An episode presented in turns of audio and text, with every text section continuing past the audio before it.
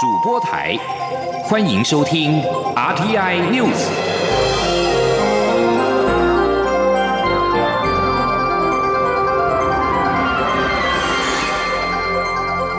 听众朋友您好，欢迎收听这节央广主播台提供给您的 RT News，我是张顺祥。二零一八年亚太经济合作会议部长会议今天在巴布亚纽几内亚召开，各方能否团结一致推进多边的自由贸易成为课题。此外，美中两国的攻防也是焦点所在。预计会议将在傍晚闭幕之后发表部长声明。今年代表台湾出席部长会议的是身兼总谈判代表的行政院政务委员邓振中与国发会的主委陈美玲。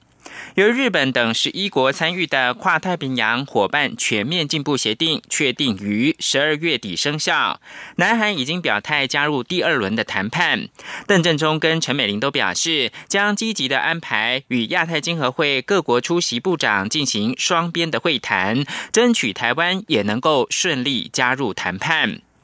当地研调刊物海报文宣上面印制巴纽总理欧尼尔将跟世界超级经济体带来巴纽等字样，并且列出了十大亚太经合会的经济体。我国蔡英文总统的照片跟其他九大经济体的元首相片并列。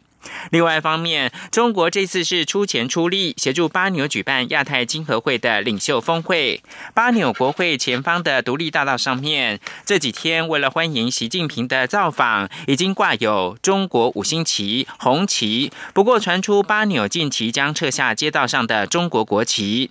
对此，我方官员说明，这是一般的外交常识。巴纽方先前就已经主动通知各亚太经济合作会议的经济体，基于外交的礼仪，习近平十六号国事访问结束之后，十七号的领袖峰会之前就会撤下五星旗。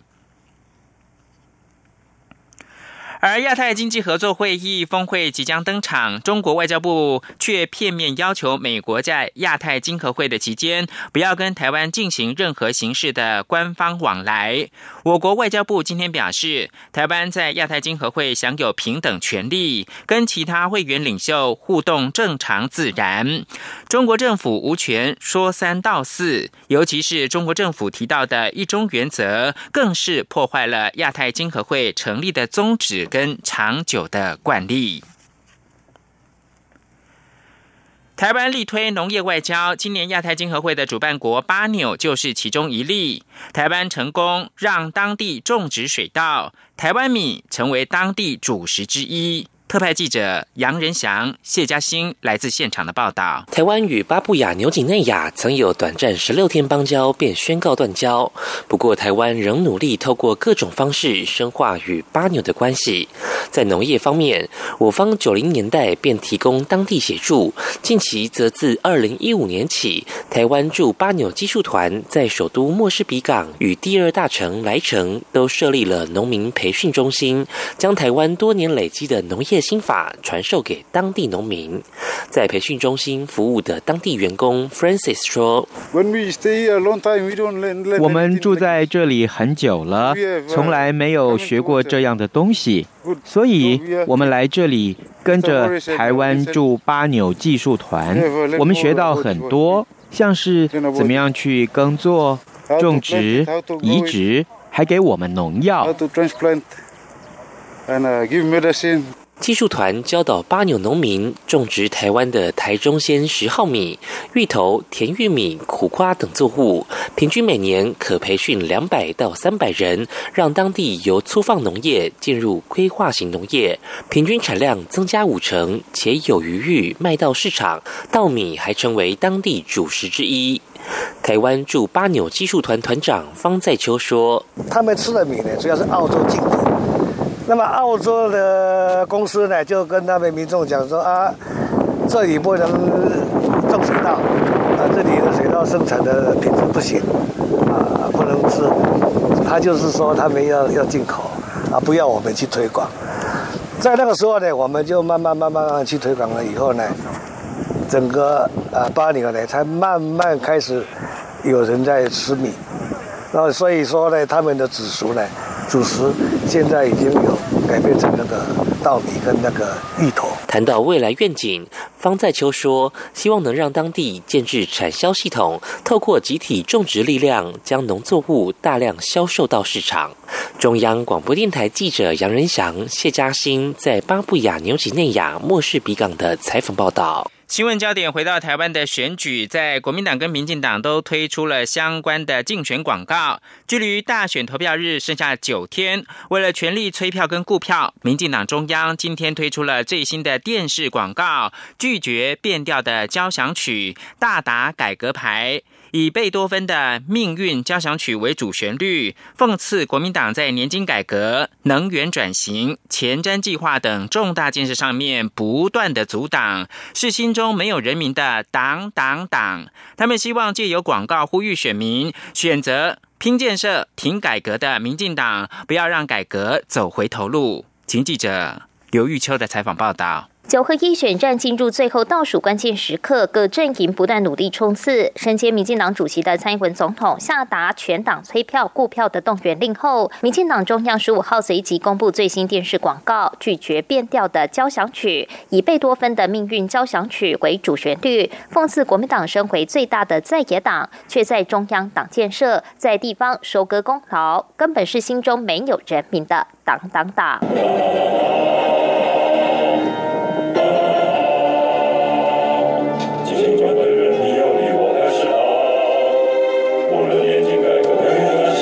民进党发言人郑运鹏表示，国民党在民进党二零一六年执政以来，不论在年金改革、实现非核家园的能源转型，甚至是前瞻计划等重大建设的法案上，都是能党就党。因此，民进党希望借由这一支电视广告，唤醒选民，别让台湾的改革走回头路。我们用这样的一个拒绝变调的交响交响曲电视广告，可以提醒国人，我们。不要去支持一个分化台湾社会、造成人心惶惶、造成改革方向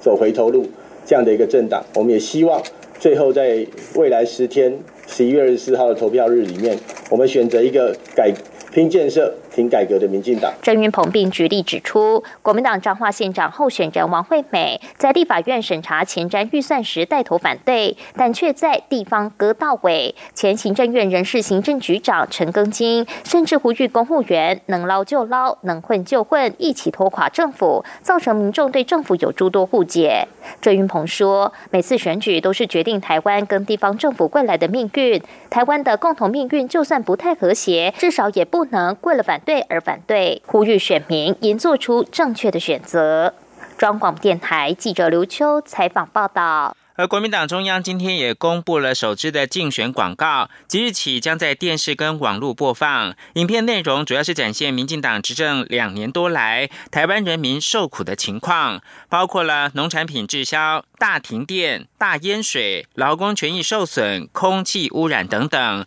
呼吁大家，如果过去投错票了，这次选举是改变的时刻。刘品希的报道。国民党十五号推出蔡政府执政人民受苦 CF，这是党中央推出的首支竞选电视广告，主打执政党施政不佳，要唤起民众这两年多的心声以及不满的情绪，呼吁十一月二十四号一定要出来投票，用选票教训傲慢的执政党。国民党发言人洪孟凯说：“民众有感的台湾问题，包括农产品滞销、台湾大停电。”劳工权益受损、南台湾大淹水、空气污染等相关的问题，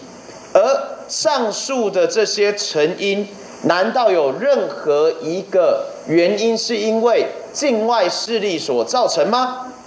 国民党把这一些心声简化成一分钟的广告影片，我们要对比过去蔡英文政府所说过的干话。洪孟凯指出，蔡英文总统在脸书提到，有境外势力不断用假消息、网络霸凌打压台湾。他批评蔡政府无法面对执政无能，因此只能一再影射抹黑。过去国民党执政都不曾出现这些问题，蔡政府什么都归咎境外势力，不检讨自己，这是彻底的反民主。洪孟凯表示。这支影片共有两个版本，一分钟的版本即日起将在网络播放，三十秒简短版则将在电视拖播。至于是否会有第二支影片，国民党文传会代理主委唐德明指出，第二支影片正在剪辑中，影片内容主打人民受苦，政府却束手无策，将视情况推出。央广记者刘聘熙在台北的采访报道。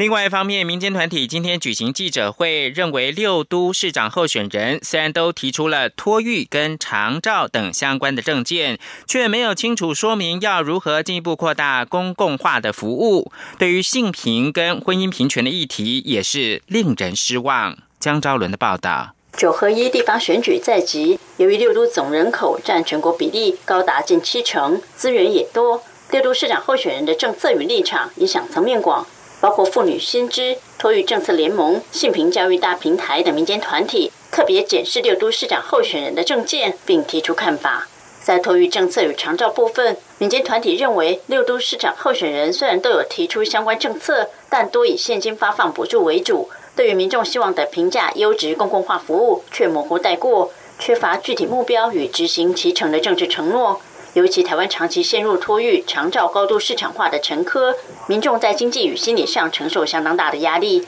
但六都市长候选人的政见仍过于空泛，民间团体忧心，若六都在托育与长照公共化服务建制的脚步都这么慢，如何带动连接其他县市偏乡地区的服务网络？对于今年公投正反对峙的性平教育、婚姻平权议题，民间团体批评六都市长候选人的立场令他们失望。国民党候选人大多选择支持反同团体的立场，民进党无党籍的市长候选人有人避而不谈，有人过去曾表示支持，但在反同团体压力下，现在也选择低调模糊以对，不愿明确表态支持平权公投。只有民进党台北市长候选人姚文智早允诺会保障同志权益，值得肯定。整体而言，民间团体对于今年六都市长候选人所提出的政策内容仍不满意。未来，他们仍将透过监督，不让这些候选人选前承诺沦为空头支票。妇女薪资副董事长张真言说：“我们是。”没有太太满意哈，我们确实是失望的。但是我们希望这个失望不是一个走到绝望或者是一个谴责的状态。我们希望是带给他们更正向的一个呃监督，就是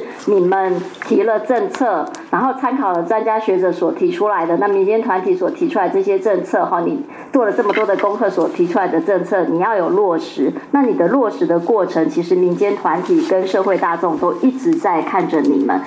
不止针对国民党、民进党两大党维持一贯监督立场，民间团体强调，对于时代力量、亲民党、绿党、社会民主党等县市议员候选人选前的承诺，他们同样会要求在当选后，应在议会中透过提案或质询，监督各县市落实托育、长照、性别教育等诉求。中国电台记者张昭伦台北采访报道。国际新闻关注的是，英国的内阁通过了脱欧协议草案。英国首相梅伊十四号下午召开特别的内阁会议，替脱欧协议草案寻求背书。经过五个小时的会议激烈辩论之后，内阁同意协议草案。梅伊十五号将在国会发表演说。欧盟英国脱欧首席的谈判代表巴尼也表示，这份协议确保了英国顺利脱欧的道路依然存在，不过过程可能会相当的困难。欧盟执行委员会十四号公布篇幅达五百八十五页的英国脱欧协议草案文本，内容包括了采取所谓的保障措施，避免爱尔兰跟英国北爱尔兰地区之间恢复过去的硬边界做法。不过，工党已经表明将在国会背阁脱欧的协议，这也是梅伊将面临最严峻的考验。让梅伊在国会维持多数优势的北爱尔兰小党民主联盟党表示，可能不支持草案，因为可能会导致英国的分裂。英国漫长的脱欧谈判即将进入尾声，但是英国脱欧之后，上到产业链，下到生活面的种种震荡才刚要开始。美国新国会将由民主党掌控联邦众议院，对此，共和党籍的众院外委会亚太小组的主席约霍十四号表示，国会对中国政策不会有太大改变，众院或稍软化，参院将依旧强硬。约霍十四号出席华府智库研讨会时做了以上的表示。以上新闻由张炫祥编辑播报。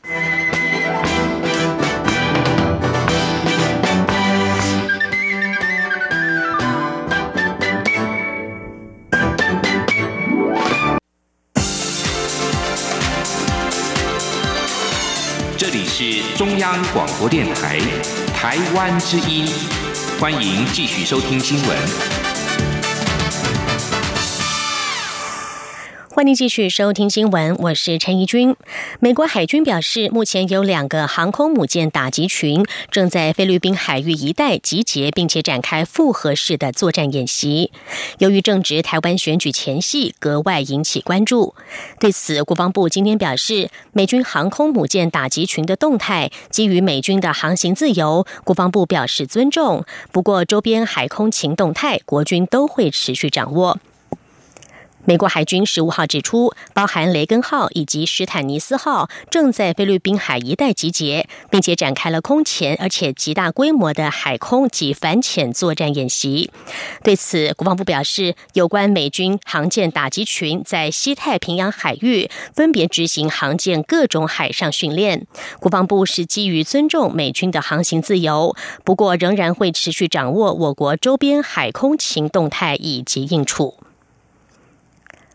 继续来关心选情，高雄市长选情紧绷。国民党高雄市长候选人韩国瑜昨天晚间在冈山举办造势晚会，号称涌入了十万人。参加造势的群众在散场之后搭乘捷运，更在车厢内高呼口号、唱歌，引发争议。对此，民进党候选人陈其迈今天表示，台湾作为民主法治、百分之百言论自由的国家，他尊重大家自由表达意见。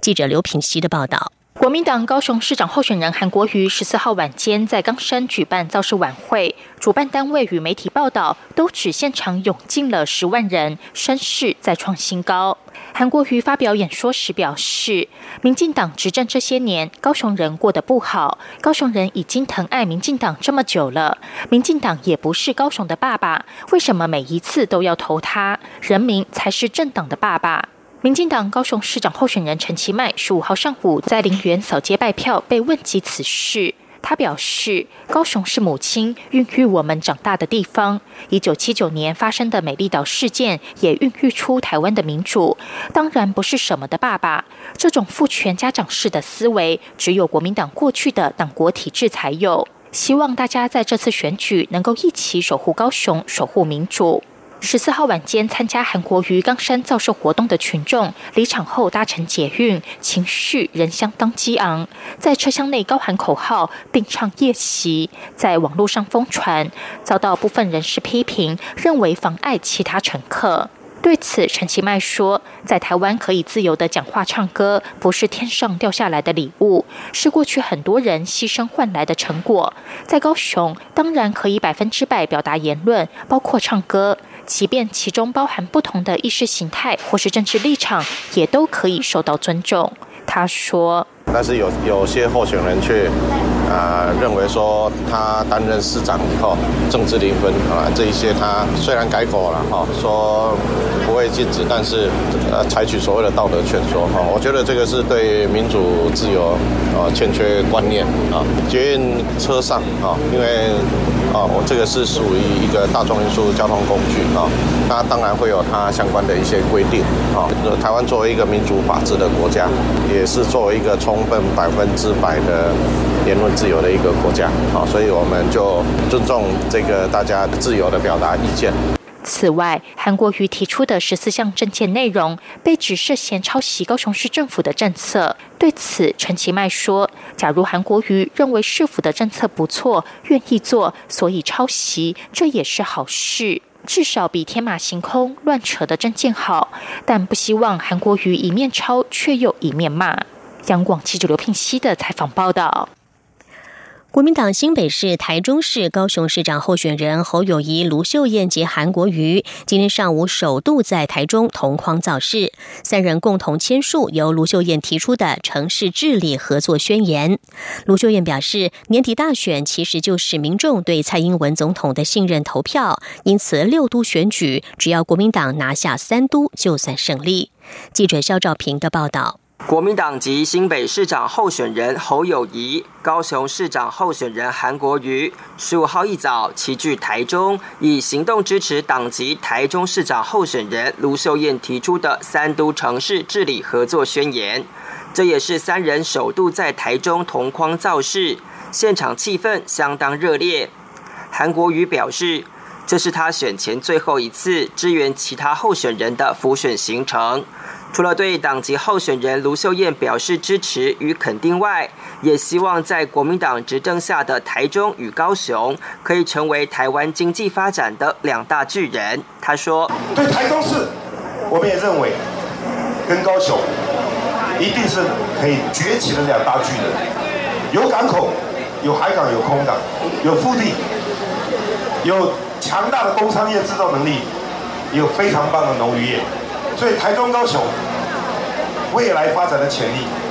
真的是可以做台台湾两大巨人。侯友谊则表示，卢秀燕、韩国瑜和他都是非典型传统政治人物，呼吁选民让他们胜选，市民才会有机会，台湾才能更团结。侯友谊还提出三票诉求，要支持者团结一致。他说。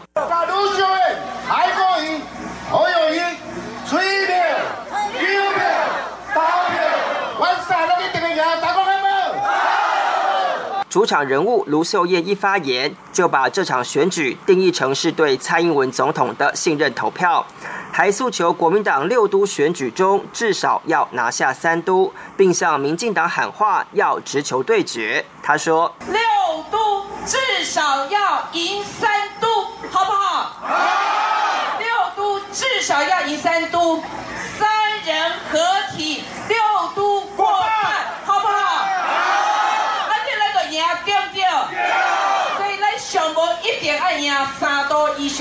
为了达到胜选目标，卢秀燕表示，选前的合作也要延续到选后的共同治理，要针对经济与空屋等问题密切合作。卢秀燕还打趣引用三人特色新创口号，要支持者全力支持。她说：“铺子、汉子、燕子。”要让台湾人民有好日子，好不好？而所谓的城市治理合作，其内容包含要成立跨城市交流委员会，并定期举行会议，且就任三个月内要为五大优先议题定出施政目标，还有部分党派扩大各县市合作。中央广播电台记者肖兆平采访报道。今天在台中市所举行的这场国民党三都造势活动，韩国瑜、卢秀燕与侯友谊同台，却不见台北市长候选人丁守中。丁守中今天受访时表示，他曾经与韩国瑜联系，晓得他的一些苦衷，选举还是要靠自己，就自己拼了。至于这个苦衷指的是什么，丁守中今天并没有说明。对于柯文哲十四号质疑他如果当选能否自己做决定，丁守中则反问柯文哲能做什么决定？他表示，柯文哲连十大公投案都不敢表态，连北农总经理吴英宁都不敢换掉，才是没有能力做决定。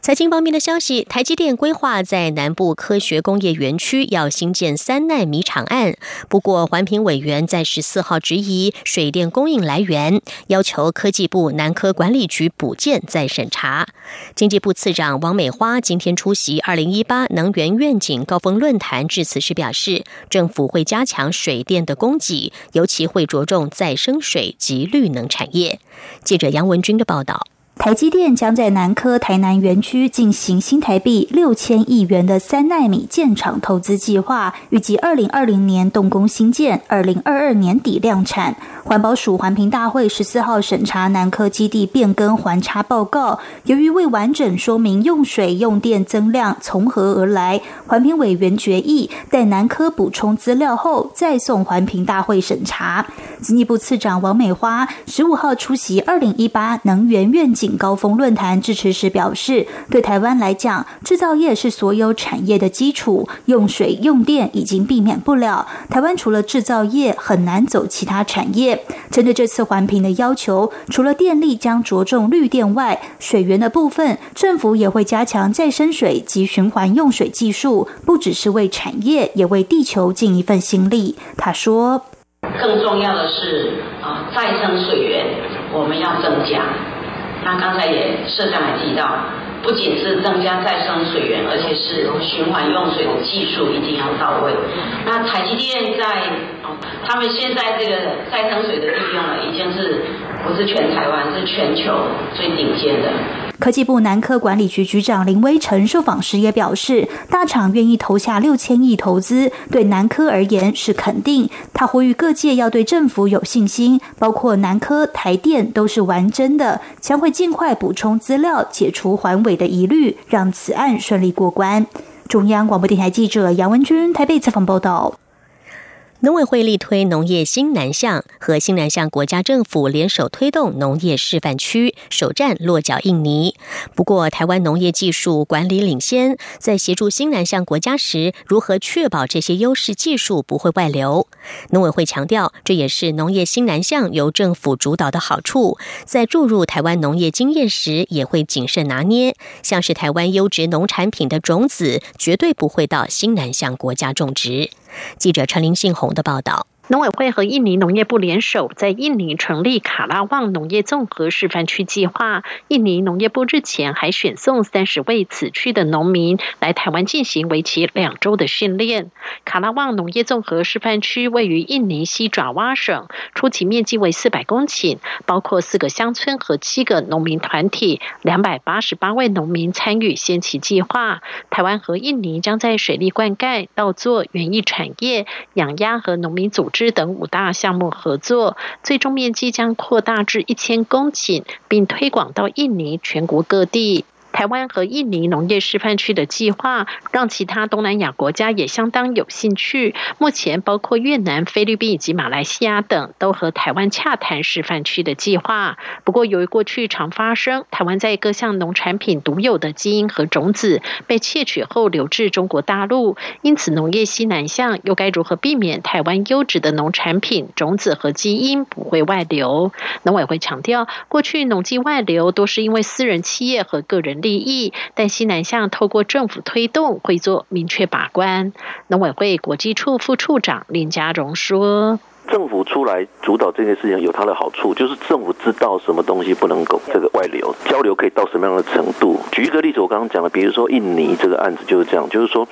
我们印尼里面有一个叫水稻栽培，那台湾有一些水稻的品种是我们的的优势产品，我们不想要外流出去。印尼的这个案子来讲，我们就是跟印尼协调以后，印尼他们就说，哎，他们其实他们喜欢用自己的稻种，所以我们的稻种就没有外流。而在协助西南向国家时，台湾又能获取哪些利基？农委会表示，以印尼来说，初期在示范区所种植的稻米会用台肥公司的肥料，农机也使用台湾生产。未来合作面积扩增时，印尼就得向台湾购买，台湾农企业也能进一步拓展相关版图。中央广播电台记者陈林信宏报道。新闻焦点转到日本国会，一名负责网络安全事务的日本内阁官员十四号承认自己在职业生涯当中从来没有用过电脑。此番言论震惊了日本各界。法新社报道，现年六十八岁、任职日本政府网络安全战略办公室的樱田义孝，是负责二零二零年东京奥运及帕运的担当大臣。他十四号对国会承认自己不使用电脑。他说自己从二十五岁开始就对员工与秘书下指示，所以不用电脑。被问及日本核能设施内部是否使用 USB 随身碟，樱田也是一脸困惑。他的反应让在野党议员不可置信。反对党议员金井雅人说：“难以相信一个没有碰过电脑的人，竟然在负责网络安全政策。”英田的回答也招来网友的抨击，还有人笑称，如果骇客锁定这位英田部长，他们偷不到任何资料。的确，这可能是最强的网络安全。南韩大学入学考试今天登场，为了让考生能够在最佳状态下正常发挥，当局采取了额外措施，包括飞机、股市、公车都要配合。在竞争激烈的南韩社会，这项入学考试攸关考生未来的生活、就业，甚至是婚姻。南韩的公家机关、重要大型企业和店家今天都延后一小时开门，连股市也晚一小时开盘。这是为了让交通顺畅，好确保考生可以准时抵达考场。为了配合高考的音听测试，南韩机场的所有飞机起降也要暂停二十五分钟。以上 T I News 由陈义军编辑播报，谢谢收听，这里是中央广播电台台湾。